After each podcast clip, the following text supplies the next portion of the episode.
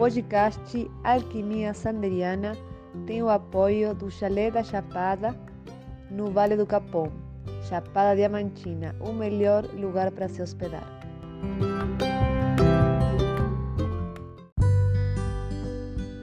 Espiritualidade, psique e comportamentos, arte e cultura são temas que serão abordados nos podcasts Alquimia Sanderiana.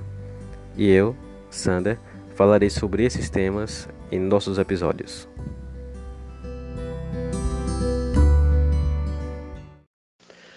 Olá, ouvintes! Bem-vindos a mais um episódio do Alquimia Sanderiana. E hoje conosco o Will. E aí, Will, fala um pouquinho sobre você.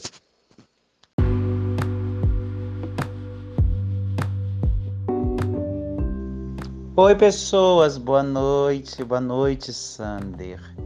Então, eu sou Will, pessoa trans não binária e feliz por ter recebido esse convite para que possamos conversar um pouco sobre algumas coisas. Para além disso, sou pesquisadora na área de infâncias, trabalho com bebês e crianças bem pequenas amante de Maria Bethânia, criadora e tutora de gatos, leitora assídua de Fernando Pessoa e Clarice Lispector. Legal, Will, legal, muito bom. E hoje vamos falar sobre homossexualidade e religião. É um tema muito polêmico, muito polêmico. E não poderia deixar de ser, né? A gente vem vivenciando um período de muita, muita luta, muita dor, e é muito importante falar sobre isso. Por muitos anos consecutivos, a religião ela vem oprimindo a, a humanidade, principalmente no Ocidente, e vem matando em nome de uma, de uma ideologia. Passamos por um período muito tenso na Idade Média, né? Onde muitas pessoas foram para as fogueiras, uh, onde a sexualidade foi perseguida, hoje ainda é perseguida. E isso precisa ser falado, precisa ser falado, precisa ser comentado, porque quando a gente entra no tema de homossexualidade, a gente está entrando basicamente em toda uma comunidade, que é a comunidade LGBTQIAP+, que são pessoas são pessoas que possuem sentimento, possuem corpos, possuem identidades, possuem um lugar de fala e merecem um lugar ao sol. E a gente sabe que muitas dessas pessoas, elas não têm o direito de uma felicidade no campo espiritual. E por uma problemática muito simples.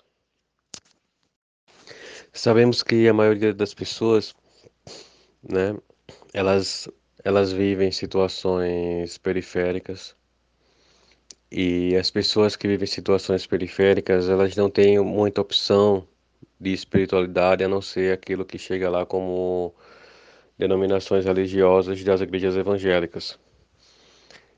E normalmente as igrejas evangélicas, elas não todas, hoje estão começando a surgir igrejas que estão repensando esse dogma, né? Acho que eu iria falar paradigma, mas paradigma tem a ver com consciência, né? Mas vamos colocar dogma.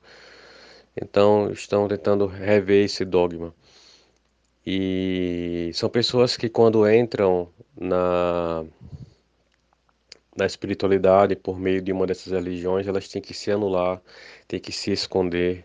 São pessoas que são passam por situações de, de muito sofrimento psíquico, de são, são perseguidas, são pessoas que passam por constrangimentos, são ridicularizadas, né? E, e é sobre isso que a gente vai falar hoje, né? Vai falar sobre, vamos falar sobre como é pertencer à comunidade LGBTQIAP+, dentro de um ambiente religioso? E quais opções, né? Quais opções são possíveis dentro da espiritualidade para quem quer praticar sua espiritualidade. Então, Will, é... qual é a sua experiência, né, como uma pessoa trans, não binária, dentro de uma ou de várias religiões? Né? O que é que você tem a, a nos contar? Você já passou por uma religião é, dessa de caráter mais rígido e opressor, né? Como você como você se sentiu, o que você passou, como foi sua experiência? Você pode falar para gente um pouquinho disso com suas dificuldades? Então, Sander, temática extremamente delicada, né? E urgente. E sendo urgente, é também uma temática necessária. É, eu percebo que o nosso país, por ter sido invadido por uma nação católica, trouxe também, para além de tantas outras demandas, o peso de sermos colonizados, entre aspas, por uma nação que pensa a sexualidade humana dentro de um só padrão, ou seja, macho e fêmea, que tem a sexualidade destinada à reprodução.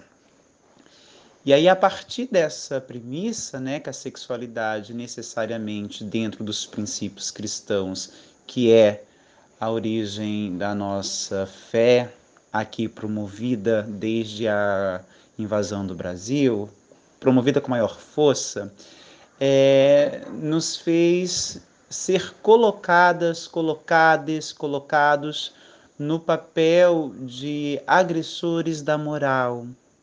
Então, os nossos corpos sempre foram objetos de julgamentos, de agressões, de pecados para quem neles acreditam, né?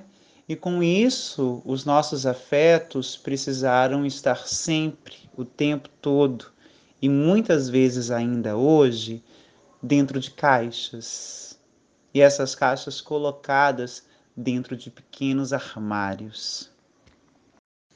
Eu tenho berço católico, né? A minha família é católica de maneira muito fervorosa. E até dado momento, eu gostava de estar nesse ambiente, porque sempre foi um ambiente familiar para mim. Sempre foi um ambiente em que o conforto de estar com a minha família era extraordinário. E somos de uma comunidade muito viva, né? Sou de Brasília, uma cidade grande, e a gente sabe que em cidades grandes a lógica é, de vivência é totalmente diferente de cidades menores, sobretudo o que tenho percebido nesses 14 anos que estou aqui em Alagoas, é, há uma diferença muito grande na relação com o outro, quando se trata do, do ser que não é família, mas que é pertencente à comunidade, né? Então, assim, as minhas primeiras vivências, minhas primeiras experiências com o campo religioso, ela flerta com candomblé e também com catolicismo. No entanto, é, por questões, como já disse, familiares, eu acabo tendo mais frequência no catolicismo e me agrado até dado momento. Porém, quando percebo que para continuar plenamente experimentando e vivendo a fé que até então era promulgada por mim, eu precisaria me anular. Eu precisaria me colocar dentro de caixinhas para serem guardadas dentro de um armário. Então não me cabia não podia mais me caber. Daí, já com idade próxima aos 20, 23 anos, quando realmente eu percebo algum incômodo frente ao que a Igreja Católica coloca, dada a minha necessidade de experimentar a minha própria sexualidade, eu percebo que não é mais o meu lugar e começo a me afastar. Passa um determinado período, não mais que três anos, sem nenhuma fé promovida ou promulgada por mim, e vou me aproximando é, ao que o candomblé vai me trazendo como verdade. E aí eu percebo que é o meu lugar, né? Não mais dentro da Igreja Católica, mas sim em uma outra religião, num espaço em que eu inteiramente, enquanto pessoa, posso manifestar-me sem medos, sem julgamentos, sem reservas. Sobre a questão trans, eu experimentei muito tempo o pensar se realmente era isso que me faltava. E passei pela transição, né, pelo começo da transição, já dentro do candomblé, que é um espaço religioso que não se ocupa em perceber a vida, é, vou colocar afetiva, sexual da outra pessoa para que se possa ali estar. Então, eu não vivi a questão da transição de gênero dentro do cristianismo, mas eu sempre fui o que as pessoas dizem é, de bicha, afeminada. Então, o que, que acontece? Sempre tive um olhar pesado sobre o meu comportamento, sempre tive um olhar de denúncia, de questionamento, de julgamento. E sempre foi muito difícil, sempre foi muito doloroso. Você, por exemplo, na comunidade a qual fazia parte, é, tinha um grupo de acólitos, que eram as pessoas que auxiliava o padre nas missas. E era um grupo de prestígio, colocamos assim pensar. E eu nunca pude nem chegar perto da possibilidade de estar ali, porque era menina demais, porque era feminina demais. Então eu comecei a perceber também que com o passar do tempo as pessoas que conviviam comigo foram se afastando, porque estar atrelado à imagem da bicha dentro de uma igreja é pejorativo. Então chegou um momento em que eu me sentia uma pessoa isolada, né? E paralela a esse isolamento também foram nascendo as questões de se ali era o meu lugar. E paradoxalmente a esse isolamento eu recebi o acolhimento de um grupo de freiras que talvez percebendo essa movimentação ali do começo de juventude, né, dos 15 para os 16 anos, em que a gente precisa se reafirmar em grupos, é, não tinha mais aquele grupo. Daí elas me acolheram e começaram a me dar algumas funções que foram questionadas justamente por ser eu que tinha aquela função, sobretudo em algumas coordenações do movimento catequético da comunidade. Mas é duro a gente pensar que é uma igreja, né, seja ela qual for, uma instituição religiosa, determine quem pode ou não existir de acordo com aquilo que a gente tem como expressão das nossas individualidades, sendo uma delas a nossa sexualidade, a sexualidade humana que é inerente a cada um, indiferentemente do que a gente possa pensar. Então, assim, sempre foi muito doloroso ter esse olhar é, inquisitor. Então, Will, é uma situação muito delicada, né? Para falar com delicadeza. Porque é muito. É um paradoxo, né? Você está em um lugar que prega o amor, que prega o acolhimento, que prega o perdão e age com um movimento de, de repulsa, de preconceito, de ódio, né? E isso é muito, é muito intenso, né? E você se pergunta, né, como certo lugar pode ser chamado de a casa de Deus, quando dentro desse próprio lugar o ódio é, é uma de suas ferramentas de crença. E para além dessas, dessas dificuldades, você conhece mais pessoas que passaram por coisas semelhantes ou, ou situações semelhantes? E qual foi o mais absurdo que você já viu dentro de uma igreja? Ou que alguém já lhe contou que passou dentro de uma igreja, seja evangélica ou católica, por conta de sua condição de ser, né? E por conta da imposição religiosa. Pois é, Sandra, é bem por aí mesmo. É, é complicado ser delicada ao falar de algo tão brutal, né? A gente tenta ter um diálogo mais, mais sensível, mais coerente, justamente porque às vezes penso eu que mexer em feridas machuca mais. No entanto, é importante tocar nelas sim, porque é fundamental que a gente saiba das dores que carregamos ou que já carregamos é, um dia. É, muitos dos meus amigos, muitas das pessoas que eu conheço que são é, homoafetivas, tiveram que anular-se por muitos e muitos e muitos anos. Tiveram que fingir ser outras pessoas. Tiveram que deixar de existir enquanto ser para poder estar enquanto comunidade. Muitos amigos que namoraram chegaram a noivar pessoas é, do sexo oposto, justamente para que as pessoas que conviviam com não subjugassem ao lugar de ninguém. Eu digo esse lugar de ninguém porque é justamente o que a gente percebe que acontecia.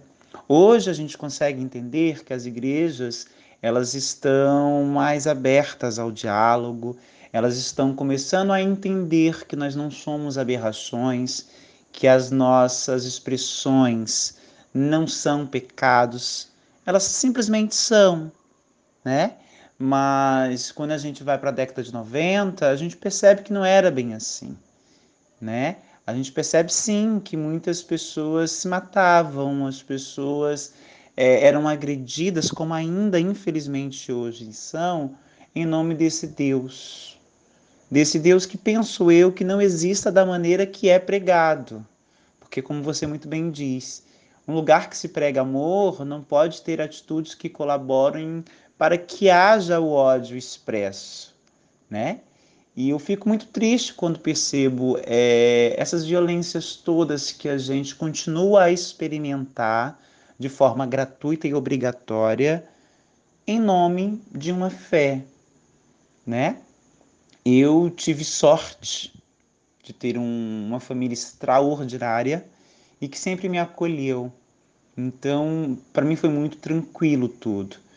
Inclusive, quando eu comecei o movimento de deixar o cristianismo para um não religião, né, um lugar de não religião, todos me souberam respeitar.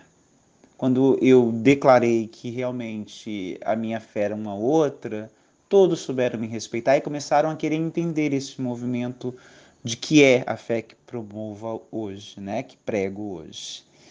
Mas talvez o ato mais brutal que eu tenha percebido dentre é, tantos tenha sido o fato de algumas amigas, de alguns amigos se anularem enquanto seres homoafetivos para estarem a viver com pessoas, constituindo ali casamento, filhos, para que não tivesse o abandono simbólico né, do ato religioso, da prática religiosa, porque se não fosse assim, talvez não pudessem continuar. Eu falo que isso para mim talvez seja o mais doloroso, porque é algo que levou anos, que só agora, nos últimos cinco anos, as pessoas começaram a se entender livres, a pensar a expressão religiosa como algo diferente do que é posto, né? E colaboram muito para que esses movimentos existam. Esses movimentos que eu falo de libertação mesmo, de saberem se impor e se colocarem enquanto seres que são. E é bacana quando a gente percebe alguns dirigentes religiosos vindo a público dizer que isso já não é mais motivo para se pensar em, em, anular a existência dessas pessoas. Recentemente a gente tem tido alguns pastores, inclusive igrejas, é, evangélicas que têm um foco nessa comunidade, né? Também temos percebido falas de padres, de pessoas responsáveis pela, pela manutenção da Igreja Católica, que já não traz mais a ideia do pecado. E isso é bacana porque a gente percebe que existem pessoas que, mesmo com todas as ofensas, mesmo com todas as dores que viver e experimentar a fé cristã traz, que estão se sentindo acolhidos, que estão ali começando a se perceber como realmente parte daquilo. Então, eu penso que tenha sido isso, a anulação do eu, que muitas pessoas experimentaram. E digo isso assim, das vivências que tive, né? Talvez seja essa, você por mais de 20 anos julgar-se indigno de estarem ali, de estar ali, e por isso fingir ser outra pessoa. Para mim isso é muito doloroso, é dilacerante até. Poxa, Will, é, é, é muito é muito revoltante, né? Quando a gente para para pensar nesses aspectos e uma fala sua, ela, ela foi muito forte. Ela foi muito forte. Quando você diz, né, que as pessoas para serem aceitas, elas se negavam para ali continuar. Na grande verdade, essas pessoas já já estavam sendo abandonadas, porque elas não eram mais elas mesmas, elas eram personagem. A religião as colocou de lado, as abandonou, né? É... Cairia tão bem aquela frase, Pai, por que me abandonastes? e, e ela sempre vai ecoando, né? e ecoando e ecoando, e como eco, as pessoas que passam pela situação de serem rejeitadas por elas serem elas mesmas, elas são abandonadas. E vale essa reflexão, Pai, por que me abandonaste? Né?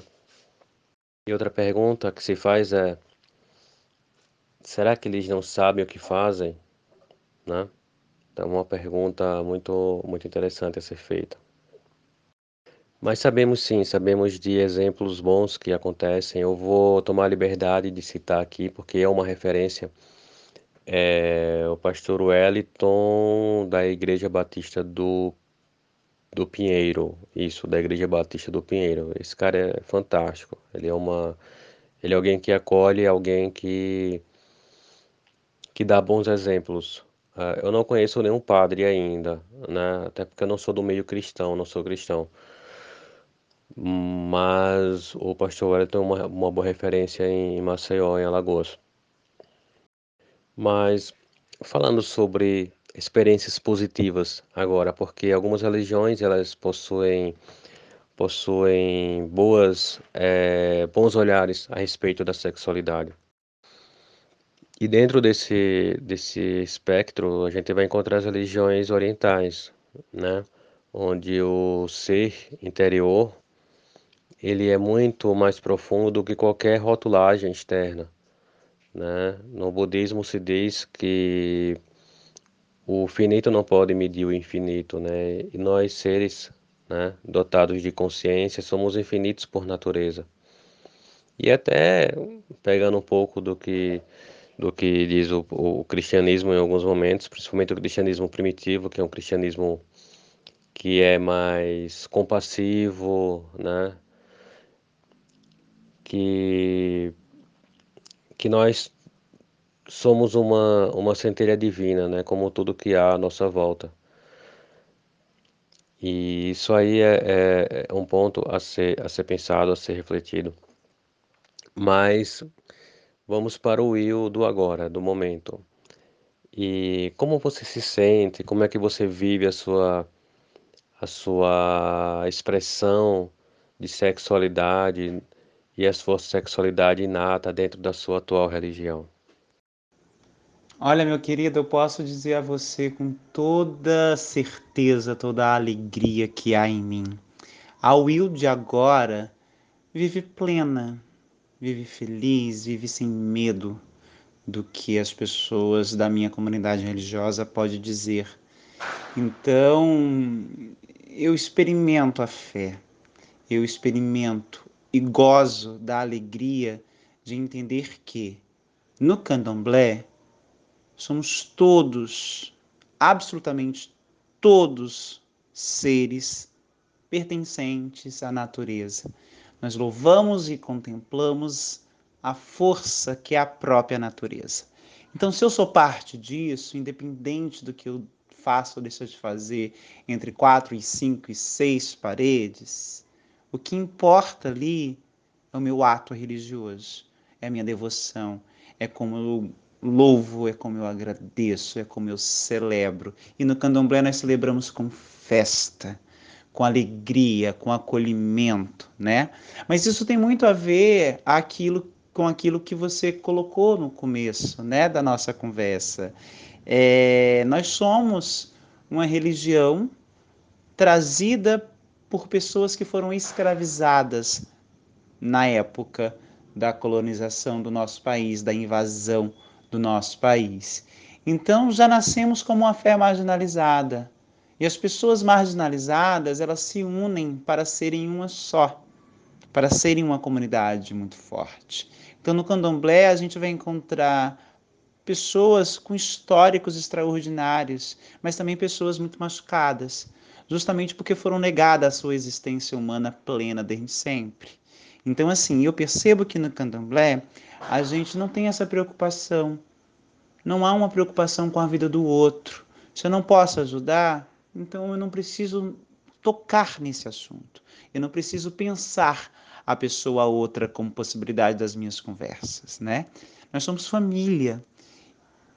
E é originário é, das religiões de matriz africana, sobretudo o candomblé, o acolhimento materno. São as mulheres que pensam o candomblé, inicialmente pensaram o candomblé. E são as mulheres que têm maiores autoridades dentro dos candomblés. Por mais que sejam babalorixás, homens, dirigentes de alguns terreiros, é a força feminina que está ali muito presente. Então, com isso, a gente percebe que esse acolhimento é, vai sendo feito com maior gratidão, com mais facilidade, com maior compreensão. Então fica muito mais fácil conviver dentro de um movimento religioso em que não importa o que eu sou, mas o que eu faço, como eu faço, em relação à fé que, que eu promovo, à fé que eu me dedico. Então, assim, eu posso dizer com toda a segurança que tenho que dentro do candomblé, dadas minhas experiências ao longo dos anos que tenho de pessoa candomblecista, que a sexualidade humana não é pauta. Não é pauta para criticar, não é pauta para refutar, não é pauta para condenar é pauta para acolher, é pauta para entender e é pauta para se falar aos de menor idade a importância de se compreender que o outro existe. E existe daquele jeito. E a existência humana, por ser parte da natureza e por sermos contempladores da própria natureza, porque Orixá, Vodum, é a própria natureza. Temos todos nós o nosso próprio Vodum que rege nosso Ori. Então somos também parte constituinte dessa natureza que louvamos. E dado a essa é, condição humana, parte da natureza, é importante que saibamos respeitar integralmente o outro. Então, os de maior idade, diz sempre aos de menores idade, isso, que somos todos humanos, que somos todos expressões da natureza, que temos a alegria de termos em nosso Ori o próprio Vodum, a força da natureza. Então, é muito gratificante fazer parte de movimentos religiosos como o que faço, justamente porque lá eu posso ser quem sou, não preciso de ter medo. Eu não vou ser posto para fora, eu não vou ser colocado em um grupo menor, eu não vou ser criticada, eu não vou ouvir piadinhas, porque hoje estou a passar pela transição, ou porque sou gay, ou porque sou hétero, ou porque sou hétero, ou hétero, ou outra expressão de gênero, ou outra orientação sexual que eu possa ter. É bem por aí. Legal, Will. E deu para sentir a, a vibração de alegria da sua voz quando você falou isso. Né? E a natureza, ela, é, ela é plena, né? Ela é, ela é o, ela é, ela é, ela é a integridade de todo ser, né? Então, assim, então não há separatividade. E isso é muito, muito bonito mesmo, você falando e o candomblé ele é realmente uma expressão da natureza, uma, é uma arte religiosa linda. E as pessoas que estão nos ouvindo, né, hoje elas pensam, puxa, de repente eu estou em um caminho religioso que eu não me sinto bem, ou gostaria de me sentir melhor. E qual seria o, o que é que você, né, poderia falar para essas pessoas para encorajá-las a, a mudar de, de uma posição de, de sofrimento, onde estão sendo oprimidas, para um lugar de contentamento e de bem-estar espiritual. Né? O que é que você pode falar? Meu querido, eu acho necessário, primeiro, antes de qualquer coisa, perceber-se enquanto ser. Né? Qual é o ser que sou? O que eu não posso executar enquanto ser que sou, estando neste lugar? Após essa reflexão, após se perceber é, enquanto ser castrado, faça uma reflexão no sentido de se há felicidade mesmo ou há obrigação de estar ali. Porque não é fácil a gente tentar ser algo que não consegue ou que simplesmente não somos, né? É, eu sempre fico muito comovida quando falo da fé candomblessista, porque lá eu posso existir sem medos, né? E sei que aquele grupo que ali está a conviver comigo também vai me acompanhar, também vai me defender, também vai estar comigo quando necessário for. E diante disso, é importante a gente primeiro sentir os calos, tirar os sapatos, olhar bem a necessidade que temos de não ter calos e perceber que existem outros sapatos, ou que podemos andar descalço. Sapatos, eu estou aqui colocando de uma forma bem, bem simples, né? Ele só pode estar nos nossos pés quando traz proteção e conforto. Então, se o que eu estou a calçar neste momento não traz conforto, é porque o próprio corpo está dizendo que não quer, que não pode ser assim, né? E eu penso que seja também parecido com a religião. Se a fé que promovo não me permite ser integralmente quem eu sou, talvez eu não precise de estar ali naquele lugar. Assim como também talvez não precise estar em lugar nenhum. Eu posso existir sem estar aqui ou sem estar lá. Mas se, como eu, há necessidade de estar com os pés calçados, de estar em algum lugar, que seja um sapato que, para além da beleza, traga a segurança de um caminhar leve. E é isso.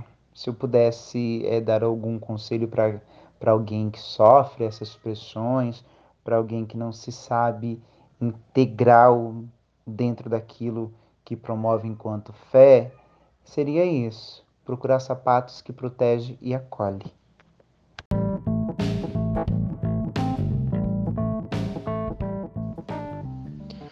Então, chegamos agora ao momento da nossa pedra filosofal. É o momento onde damos dicas de livros, pode ser filmes, músicas, para os nossos ouvintes.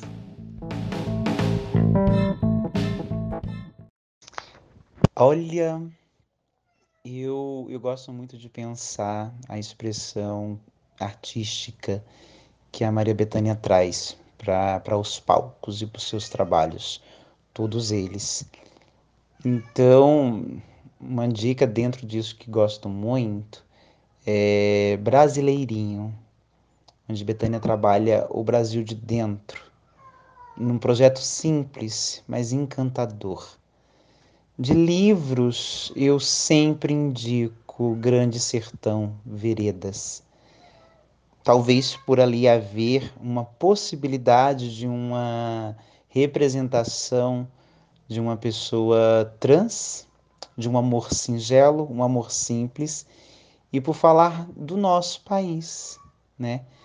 João Guimarães Rosa, ele, ele traz muito forte no Grande Sertão Veredas é, esse Brasil que pouca gente conhece. Filmes eu não saberia dizer de algum, porque não sou muito de assistir. No entanto, gosto muito de A Cor Púrpura, um filme da década de 80 que trata dessas delicadezas da vida. Seriam essas dicas que, que eu posso trazer. E Adélia Prado, gente, uma poeta mineira extraordinária que fala do cotidiano e um cotidiano muito humano, muito real. E Clarice, A Hora da Estrela. Pronto, são as dicas de hoje. belíssimas dicas, Will, belíssimas dicas. É, como dica, eu vou de Betânia também, na Carta de Amor. Se eu não me engano, é esse o nome da música. Carta de Amor. Não mexe comigo, que eu não ando só que eu não ando só, que eu não ando só, não mexe comigo. Eu acho que não sou, eu sou melhor falando no podcast do que cantando, mas para quem quiser procurar, pelo menos começa assim. É muito, muito linda. Filmes. Eu vou indicar novamente, eu indiquei num podcast anterior é... Elisa e Marcela, do Netflix. É um, é um filme muito comovente, muito comovente. E livro, livro, livro eu acho que eu vou de, de Dom Casmurro, de quem será os ciúmes de Bentinho? Eu vou deixar essa pergunta. Mas é isso, eu gratidão por gravar com você. Foi uma delícia, você é uma pessoa muito especial. E com certeza vamos fazer outros podcasts. E é hora de nos despedir dos nossos ouvintes. Um grande abraço e que a gente tenha nesse mês de junho, né?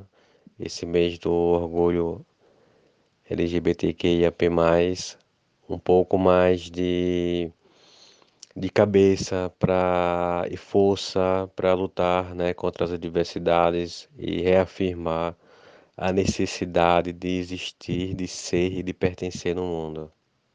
Grande abraço a todos. Grande abraço, eu.